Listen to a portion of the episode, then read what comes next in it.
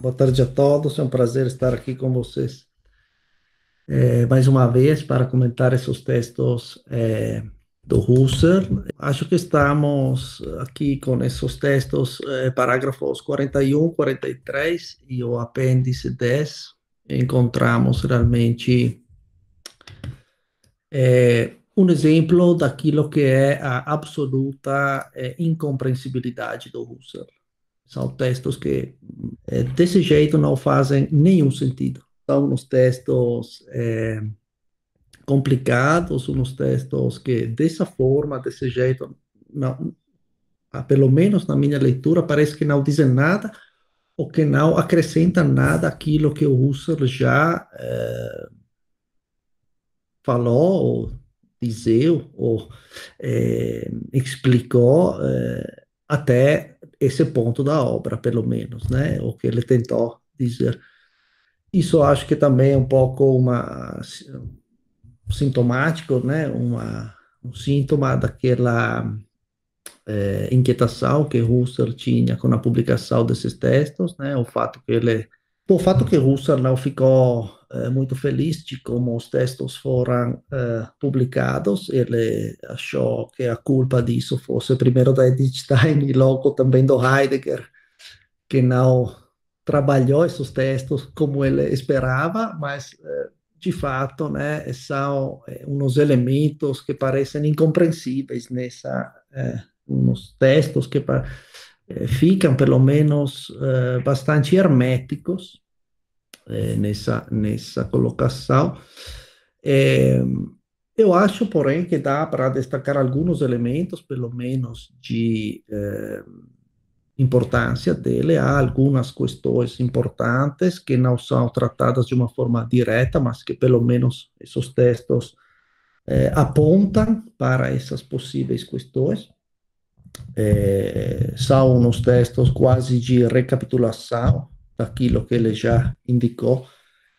É, na, além disso, na primeira parte da, da obra, então acho que não vale a pena aqui fazer esse exercício de recapitulação. Eu vou tentar, então, é colocar esses três textos, esses três parágrafos, 41, 42, 43 e apêndice 10, num contexto um pouco mais amplo, para tentar ver se há possibilidade de abstrair algum sentido a partir deles é, e também destacar depois alguns elementos que me parecem é, interessantes é, que surgem da leitura desses textos. Eu acho que che chegar, chegados, já que chegamos nesse ponto do, da obra, é, necessário ter é, claro é, digamos assim, há uma série de premissas conceituais que devem ter ficado já claras e, digamos assim, evidentes para os leitores que conseguiram chegar até esse ponto da obra da obra eh, publicada e que são, eh, digamos assim, é essa progressão eh, argumentativa que Husserl desenvolve a partir dos parágrafos 34 né? quando ele, de fato, mais ou menos junta é, ou vai desenvolver, é, digamos assim, as consequências desse imenso trabalho de descrição e de análise da consciência que foram os uh, primeiros parágrafos. Né? Então, nós vemos Husserl é, que produz essa grande quantidade de descrições dos vários atos da consciência até, digamos assim, os parágrafos 30, é, mais ou menos, né? ou seja, o que é, digamos assim, a recordação, o que não é a primeira recordação, a consciência da imagem, então, todas essas análises que, que já passamos, até chegar, digamos assim, é, após aquelas formulações um pouco estranhas de algumas leis a priori do tempo, é, com, com as quais ele fecha essa primeira parte da, do texto, a partir da, digamos assim, do parágrafo 34, ele vai, é, digamos assim, formular, então, as conclusões teóricas de, daquilo que foi o trabalho é, concreto de análise que ele fez sobre a consciência interna do tempo. e, e, isso acho que é importante, eh, ou seja, essas, eh, eh, digamos assim, premissas conceituais da, da posição do Husserl. A primeira é aquela que está claramente explicada no parágrafo 34, ou seja, a concepção das diferentes, dos diferentes níveis ou, ou graus de constituição do tempo. Né? Isso é o primeiro resultado concreto ao qual Husserl chega depois dessa análise que ele fez por 33 parágrafos dos atos da consciência. Ou seja, é, no primeiro nível, digamos, no nível mais, eu diria, externo, a, é, a coisa da experiência no tempo objetivo, hum? ou seja, os objetos temporais constituídos. E é claro que aqui é interessante ver como Husserl eh, fala claramente que, eh, na verdade, nesse ponto haveria que distinguir ainda diferentes graus de constituição, porque uma coisa é, digamos assim, é, a coisa da nossa experiência, outra coisa é a coisa disponível na intersubjetividade idêntica, e outra coisa ainda é a coisa é, física, da física. Então, nesse primeiro nível da objetualidade constituída, havia que distinguir mais. Mas, pelo menos, esse é o primeiro nível, o nível das objetualidades temporais constituídas. E, no segundo nível, o grau de constituição, há as multiplicidades de aparições constituintes, ou seja, os atos da consciência que constituem os objetos temporais, os objetos, né? então, de diferentes graus, as unidades imanentes no tempo pré-empírico, ou seja, no tempo é, imanente, que não é o, te o, tempo das coisas do mundo, mas é o tempo da é, consciência interna. Hum? Ou seja, nós podemos distinguir já, digamos assim, nesses primeiros dois níveis. O primeiro nível é um nível noemático objetual, é, que vai coincidir também com o tempo do mundo objetivo. E logo, no segundo nível, é o tempo da, da consciência é, imanente, o tempo da noesis, em geral, dos atos da consciência.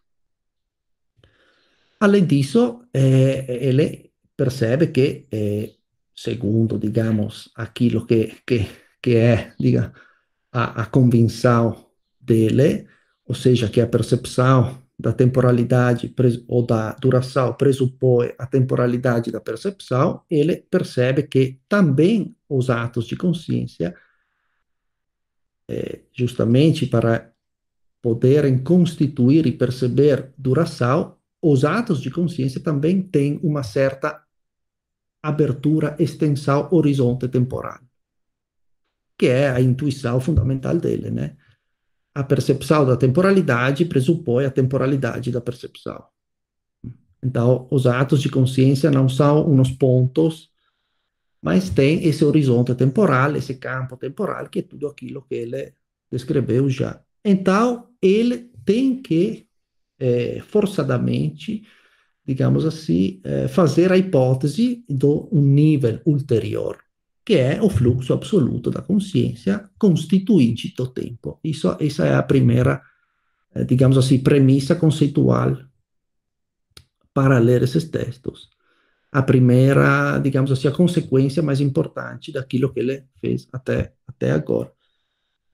Então, isso fica claro no parágrafo 34 né, que vocês já eh, leram. No parágrafo 35, então, ele eh, vai aprofundar, então, nessa distinção eh, entre aquilo que é constituinte e aquilo que é constituído, ou seja, esta distinção entre esse fluxo originário, essa consciência absoluta, e as unidades que são constituídas dentro, digamos assim, dele, ou por meio dele também.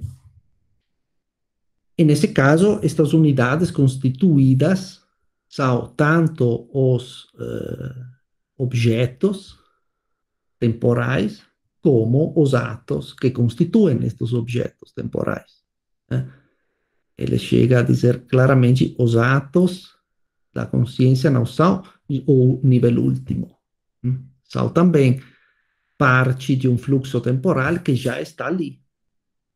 Então, essa eh, distinção entre esse, eh, o que é constituinte e o que é constituído, eh, ele tenta elucidar um pouco mais de perto. Aqui fala, antes de tudo, esta consciência absoluta, então, que antejaz a toda constituição daquilo que é constituído, deve ser elucidada um pouco mais de perto. Então, ele tenta explicar o que é, que é isso é, no parágrafo 35. Logo, digamos assim, o passo ulterior da, dessa progressão argumentativa é identificar esse fluxo absoluto, esse fluxo, esse fluxo constitutivo do tempo com a subjetividade absoluta, que é o parágrafo né, 36. É interessante aqui, gostaria de ler uma parte só para lembrar essas questões eh, que, nas quais nós estamos. Eh, este fluxo é qualquer é alguma coisa é, que nós nomeamos assim a partir do constituído. Então, ele aqui está é, falando, tratando já do problema de como chegar a uma apreensão deste fluxo originário absoluto, já que nós estamos num nível que é do constituído. Como é que nós vamos, a partir do nível do constituídos, regressar aquilo que é constituinte? Esse fluxo, então, não é temporalmente objetivo. Ele constitui o tempo e não é objetivado no tempo é a subjetividade absoluta e tem propriedades absolutas de algo que se designa metaforicamente, então essa é uma metáfora, como fluxo, que brota de um ponto de atualidade e de um ponto fonte primitivo. Então a outra metáfora é aquela da, da fonte, do brotar. Eh, conclui Husserl esse, esse trecho eh, dizendo que para tudo isso faltam os, nomes. Então, ele não sabe como eh, falar desse, desse fluxo. Essa é uma formulação quase idêntica àquilo que ele fala nos famosos manuscritos de Bernal. faltam os nomes para isso. É, então, isso é, um, é outro, outro ponto, digamos assim, é, importante, eu acho. E agora, claro, o último, o último, é, a última passagem conceitual é no parágrafo 39, quando ele formula essa hipótese eh, justamente para pensar esse fluxo absoluto, para chegar a, a digamos assim, eh, eh, fundamentar eh, fenomenologicamente a partir eh, de tudo aquilo que ele fez até agora, ou seja, 40, 38 parágrafos. A, a partir de tudo isso que ele eh, colocou sobre a mesa, fundamentar a possibilidade eh, de acesso a esse fluxo originário porque de alguma forma ele faz a hipótese da existência disso, tem que ter, porque senão como é que se constitui o tempo eh, da consciência? Nós sabemos como se constitui o tempo dos objetos, o tempo objetivo na consciência, mas o tempo da consciência mesma, como é que se constitui? Então, ele formula essa teoria do fluxo originário e para fundamentar a possibilidade de acesso fenomenológico a, digamos, a apreensão fenomenológica, a, a, a visão, a, a, ver esse fluxo e a dizer, falar alguma coisa sobre ele, ele formula eh, essa teoria eh, famosa da dupla intencionalidade. E não é uma dupla intencionalidade assim eh, abstrata, é a dupla intencionalidade da retenção. É aquilo que ele né, fala aqui no parágrafo 39 onde ele vai trattar eh, ou há uma indicação para a solução dessa dificuldade como é possível saber da unidade do fluxo constitutivo último da consciência. Como é que nós podemos saber dele, ter acesso a ele? A partir das últimas explanações, blá blá blá, a resposta então é que há um fluxo de consciência 1 é único, tem que ser fluxo unitário, senão né, tudo cai em pedaços, no qual se constitui a unidade temporal imanente do som, do objeto temporal, e essa unidade temporal imanente se constitui justamente nessa dinâmica noético-noemática, ato e conteúdo, ato e, e, e objeto, né? Eh, desse ato, e, ao mesmo tempo, deve constituir a própria unidade de fluxo da consciência. Essa é a questão. Parágrafo 39. Como é que acontece isso? Há a famosa solução da dupla intencionalidade da retenção. A retenção tem uma dupla intencionalidade. Uma é a, a retenção que serve para a constituição do objeto imanente, ou seja, pelo fato de que eu vou construir um objeto temporal unitário a percepção de uma melodia e não uma sucessão é, é confusa de notas. Né? Eu, eu, percebo uma melodia, algo coerente, graças à retenção. Outra é a intencionalidade constitutiva para a unidade do fluxo. É, então, é isso que ele chama é, de intencionalidade longitudinal, que eh, está, digamos assim, dirigida à unidade do fluxo consigo mesmo, ou seja, seria essa intencionalidade longitudinal é, é digamos assim, retenção das retenções. É, é essa famosa, aquilo que é retido é toda essa é, consciência passada na sua cadeia de fases. Cioè é a retenção do, das retenções passadas. E logo há também a retenção, é, a intencionalidade transversal, então, que seria a intencionalidade dos, dos pontos, né? a, a retenção, digamos assim, dos, é, das símbolos é, a cadeia dos pontos são já decorridos. É, assim, conclui Husserl, no único fluxo de consciência há duas intencionalidades. Graças a uma constitui-se o tempo imanente,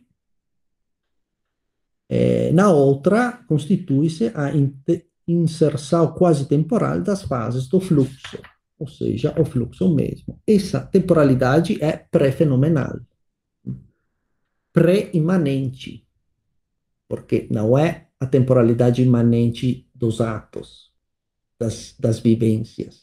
As vivências da consciência estão já dentro dessa temporalidade que se abriu. Essa temporalidade, então, do fluxo originário constitui-se intencionalmente, essa é uma, uma precisação importante, ou seja, o fluxo é intencional é, como forma da consciência constituinte tempo em si própria. É, esse fluxo absoluto é intencional já em si mesmo. Hum? É, é, essa é outra, é outra, digamos assim, proposta do Husserl. Não há necessidade de um outro fluxo mais é, baixo, mais de um ulterior para é, digamos assim, possibilitar a constituição dessa, desse outro tempo. Senão, aquilo que acontece aqui seria o famoso regresso infinito. Então, esse fluxo originário está, é, é compreensível, é acessível. Nele se dá necessariamente uma autoaparição do fluxo. Esse fluxo aparece para si mesmo justamente porque é intencional. Essa autoaparição não exige um segundo fluxo mas ele, como fenômeno, constitui-se antes a si e em si mesmo. Nesse caso, o constituinte e o constituído coincidem um com o outro. mas não podem, naturalmente, porém, coincidir em todos os aspectos.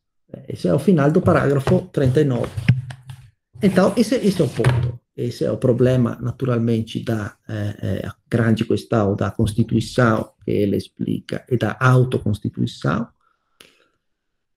E, e, o problema de não pensar isso sem cair num regresso infinito, que são os mesmos problemas que ele recomeça a tratar depois nos, nos outros manuscritos sobre o tempo, porque as soluções às quais ele chega não são definitivas, digamos assim né? Essa dupla intencionalidade da retenção deixa vários problemas em aberto.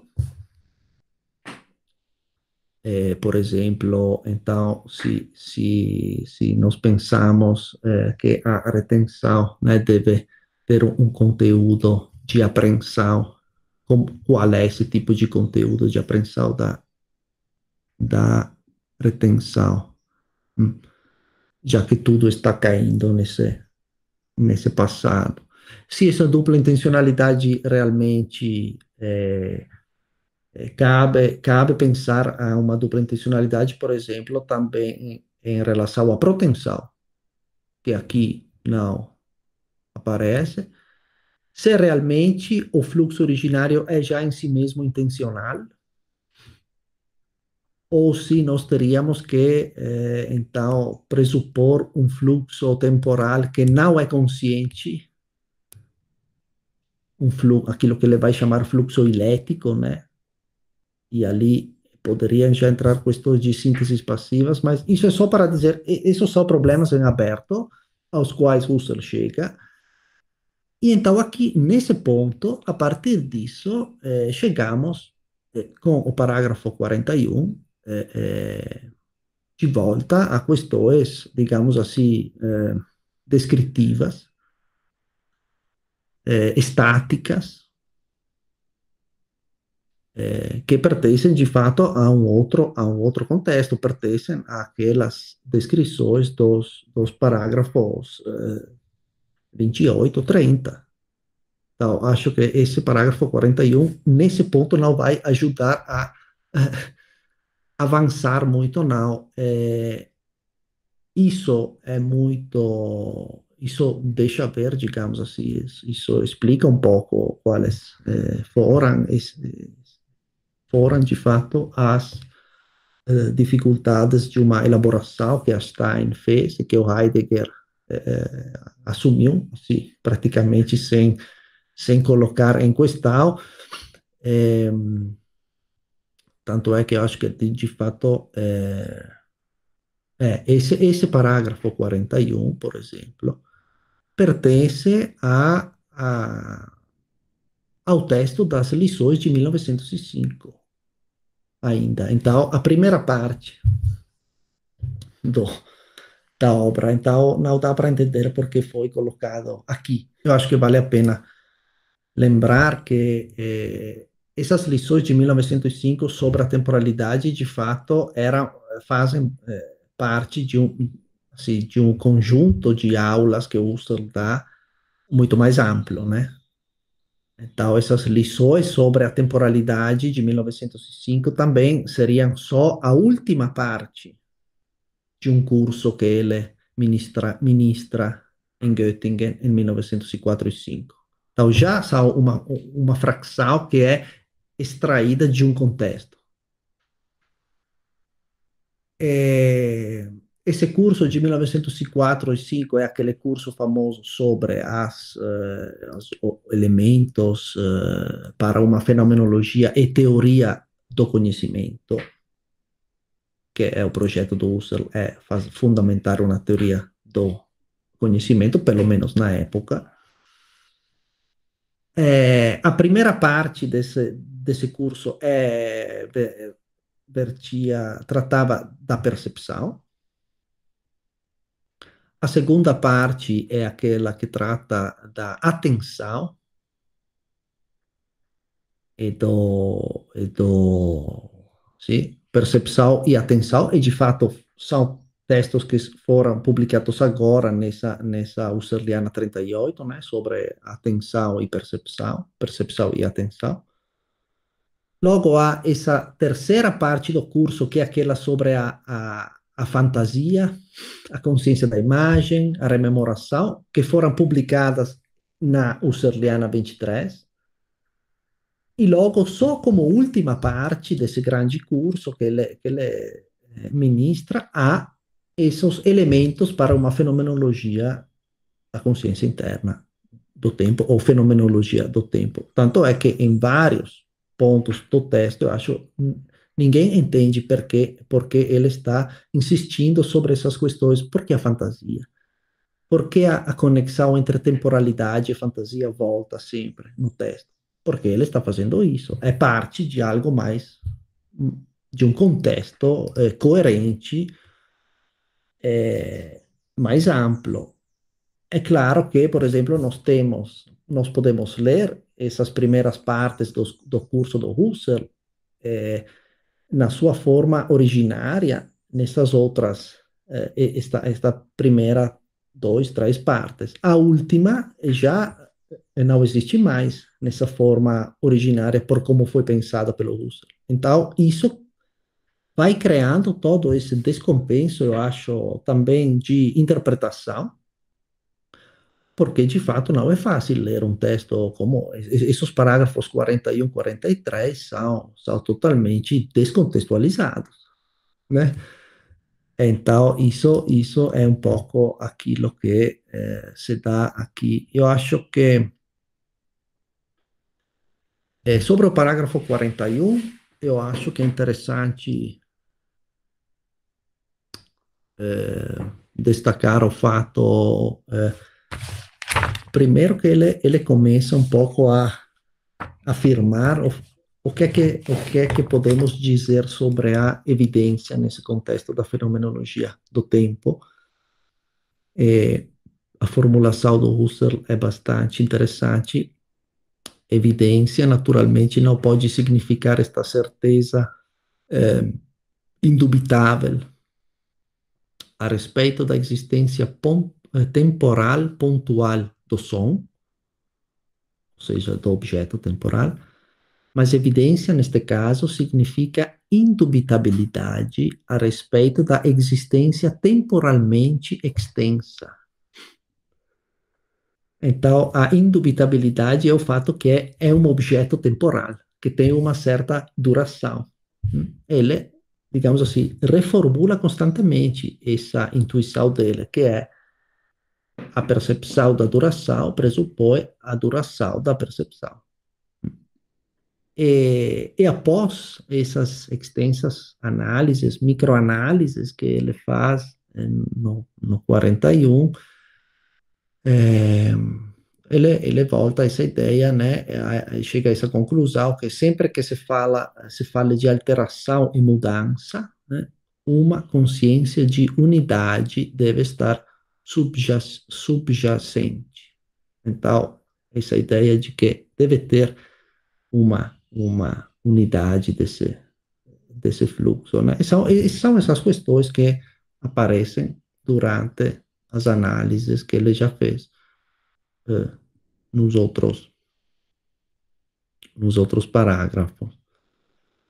É, do parágrafo 42, eu acho que isso já é, também os editores falam que é um texto posterior, já de 1911, então também é, fica um pouco fora do, do fluxo da argumentação, mas é, é interessante ver como ele começa afirmando que toda vivência é ou impressão, ou seja, apresentação, Gegenwärtigung, ou reprodução, presentificação. Hum? É, é, claro que ele está se referindo aqui a esse nível das vivências intuitivas, né, que são objeto da fenomenologia, onde as coisas, as coisas mesmas, são dadas diretamente na intuição, porque uma vivência poderia ser também sim, uma vivência conceitu conceitual, né, outros outros níveis é, é, su superiores, digamos, de vivências. Mas, é claro, segundo Husserl, é, é, as estruturas, os, os, elementos básicos da nossa vida de consciência são essas é, apresentações ou presentificações. Então, ele fala que toda vivência é ou é uma impressão ou uma reprodução dessa impressão. Outro, outro elemento interessante, eu acho, é essa, essa nota, a rodapé, que ele coloca aqui é, no, quase no final do parágrafo 42. É, porque ele volta a uh, tratar essa, essa questão da, eh, para pensar essa, essa questão de pensar essa consciência originária, né? essa protoconsciência. É, tanto quanto se tenha o direito de caracterizar como ato a protoconsciência, né? se esse, esse fluxo deve ser pensado intencionalmente como de atos intencionais, o próprio fluxo constitutivo do tempo imanente e das vivências que lhe pertencem, ou o direito de dividi-la segundo unidades e atos, que é aquilo que ele faz, né? divide esse, esse, essa esfera da consciência imanente em unidades constituídas e atos constituintes, É, pode e deve mesmo dizer-se, dois pontos, um proto-ato ou uma conexão de proto-atos constitui unidades que são atos ou não. Hum? Então, as unidades constituídas no tempo imanente podem ser atos, os atos de consciência, anoses, ou não. Podem ser objetos, digamos assim, conteúdos né, desses atos. Tudo isso está dentro dessa esfera do tempo imanente. Mas como é que é constituído? Como é que é constituída essa esfera do tempo imanente? Como é que deve ser pensada a constituição deste tempo, desta temporalidade imanente? Tudo isso levanta dificuldades. Né? Faltam os nomes, outra vez, para, é, é, para isso. O fato é que né, ele aqui tenta pensar, então, um proto-ato, um ato originário. Hum? É, então, é, é, outra vez aquela hipótese de um, de um de um fluxo originário que tem que constituir a si mesmo,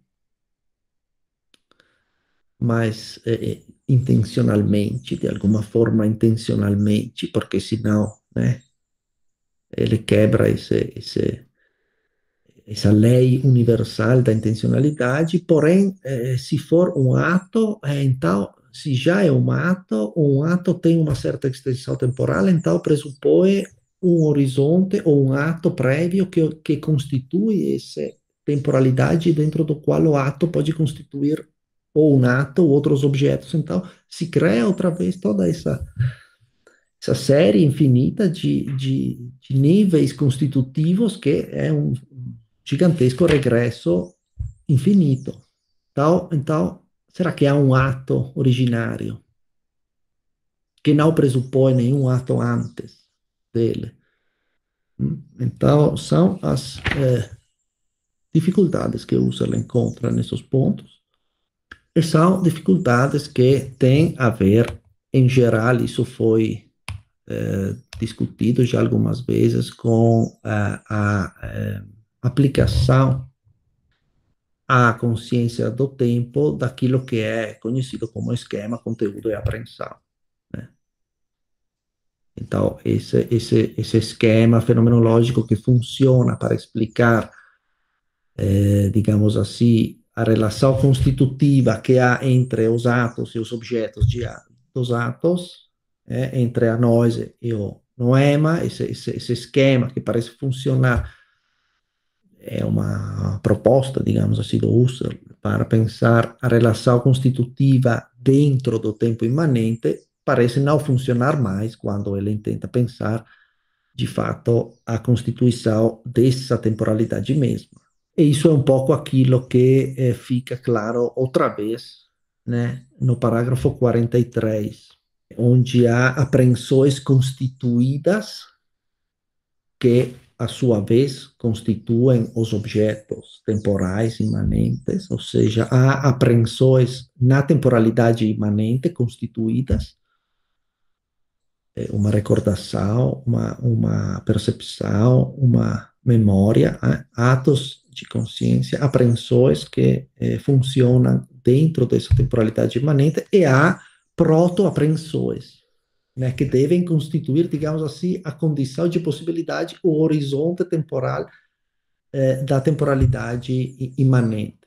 Outra vez, com essa dificuldade de aplicar esse esquema, que é um esquema de um conteúdo e de uma apreensão que vai a eh, atacar, animar, aprender esse, esse, digamos assim, conteúdo intencional.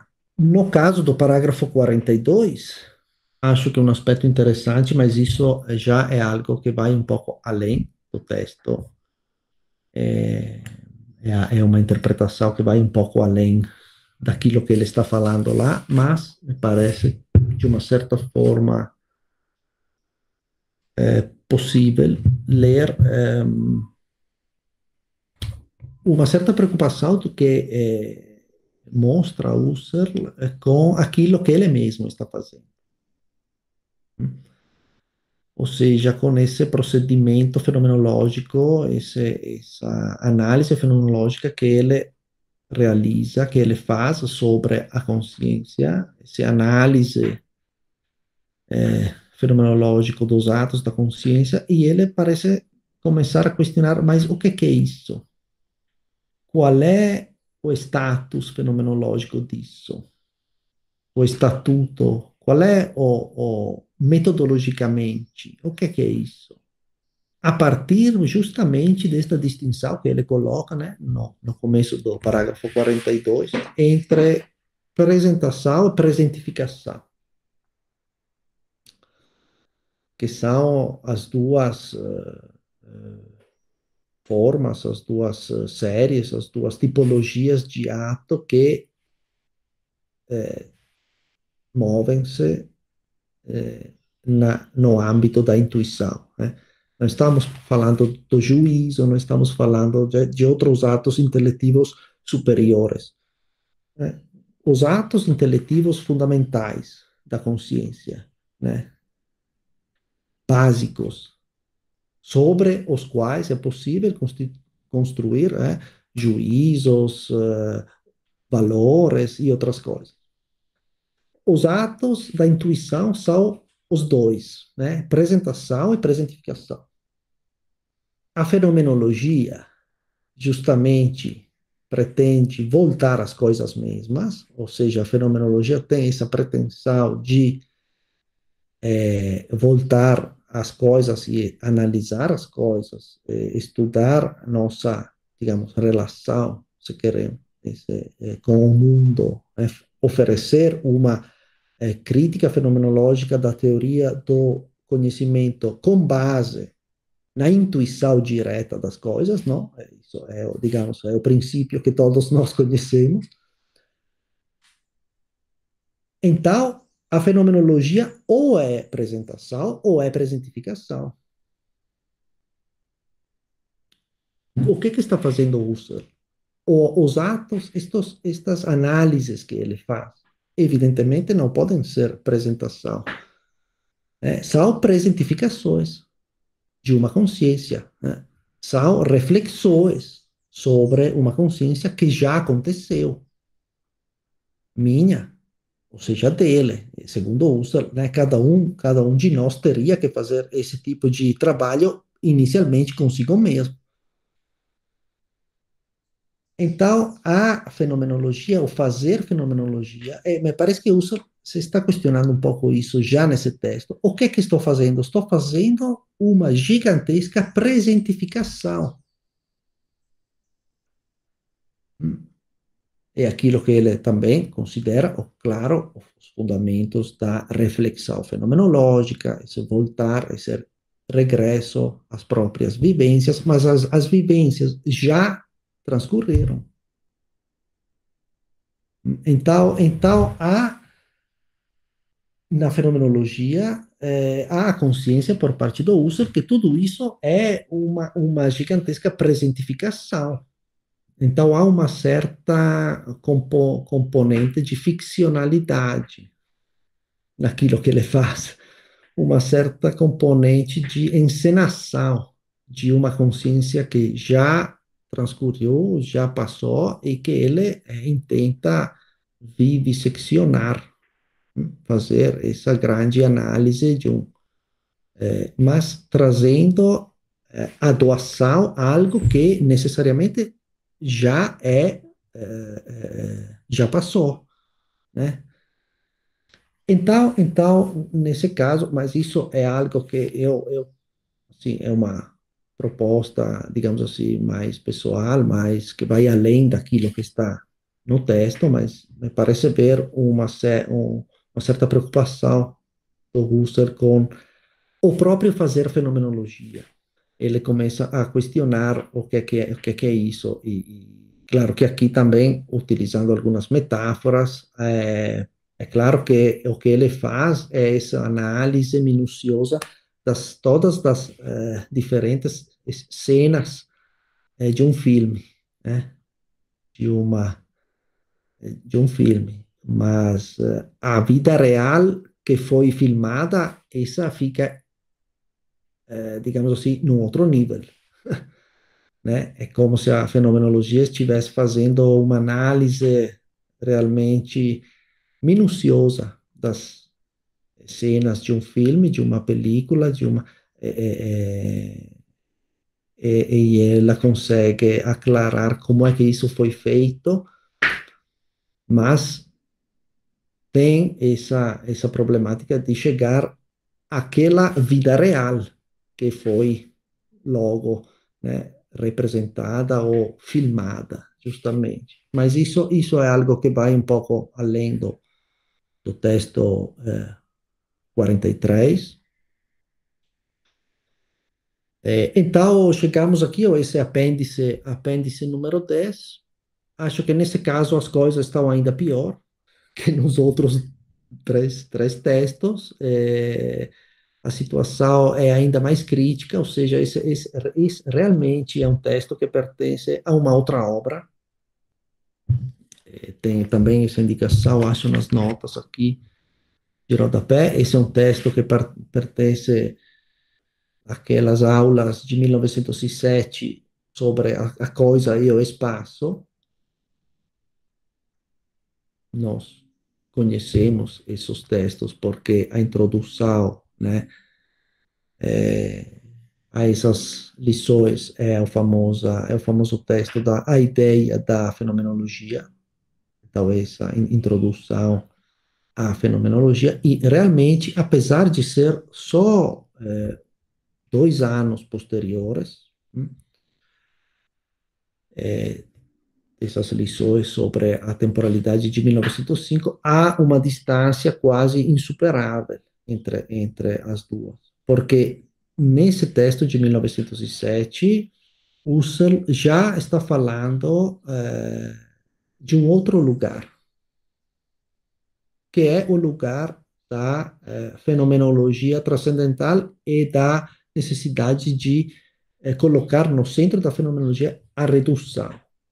E tudo isso nas lições sobre o tempo não está. Então, um texto, digamos assim, que fica ainda mais problemático, eu acho, nesse momento, nesse ponto, realmente ninguém tem as ferramentas para ler esse texto. É, não há hum, elementos de, de referência aqui, e acho que isso fica muito evidente já nos primeiros as primeiras linhas né, desse, desse texto, é, quando Husserl é, começa a falar é, das questões da objetivação do tempo e do que é coisa no tempo, é, problemas que devem ser tratados em paralelo a questões da constituição do espaço. Então, é claro que ele está falando no contexto dessa aula sobre a coisa e o, espaço. Porém, tudo isso também num contexto, digamos assim, teórico e fenomenológico que já, já é outro. Porque aqui aparece claramente a novidade, não só do espaço, mas do corpo e da corporalidade. Esse corpo vivido, né, desse Leib, né, que não é o corpo como objeto material no espaço concreto, mas é meu, meu, meu corpo. E a questão, então, da individuação do tempo, individuação das coisas temporais, das coisas dentro desse tempo objetivo único que é o tempo do mundo, em relação ao corpo, em relação à corporeidade. Isso, isso é algo que ele, digamos assim, eh, pensa nesse contexto das lições sobre a coisa do espaço, com várias análises eh, sobre as eh, eh, sinestesias, né, a constituição do espaço a partir desse ponto zero que é meu corpo e das possibilidades de movimento que surgem a partir, eh, digamos assim, desse ponto zero de orientação, mas isso não tem nada a ver com aquilo que que estava dizendo Husserl aqui, eh, sobretudo nesse contexto dos níveis da Constituição, do, do tempo. E, e, além disso, né, tudo essas questões do, do corpo e do espaço pressupõem, digamos assim, um passo metódico ulterior, que seria o passo, o grande pensamento da redução. Então, então aqui no texto há algumas indicações, a questão de como o, o ego psicofísico insere-se também no mesmo tempo que ele mesmo constitui a partir de, si mesmo, porque a partir da subjetividade transcendental ou do fluxo absoluto, né? São complicações ulteriores daquilo que ele estava pensando nas lições. Ou seja, essa, essa subjetividade absoluta, esse fluxo absoluto, não deve só constituir a si mesmo, enquanto absoluto, mas deve constituir eh, também a própria colocação corporal nesse tempo, nessa temporalidade, e não só, né, e não apenas o eu corpóreo, psicofísico está inserido e colocado nesse, nessa te temporalidade universal que se constitui a partir da, digamos assim, das operações transcendentais de constituição. Então, não só eu como corpo, mas também eu como mente, como vivências psíquicas. Acho que fica aqui como título uma indicação de uma problematicidade ou de uma certa direção futura que a fenomenologia do Husserl vai tomar, né, essas outras questões que vão se abrindo para ele enquanto ele é, começa né, a desenvolver justamente essa fenomenologia puramente transcendental, né, com as ideias e as outras coisas. Essas problematicidades abertas teriam, eu penso, que ser lidas e aprendidas justamente como indicações de futuros problemas que vão um pouco além do horizonte desse texto.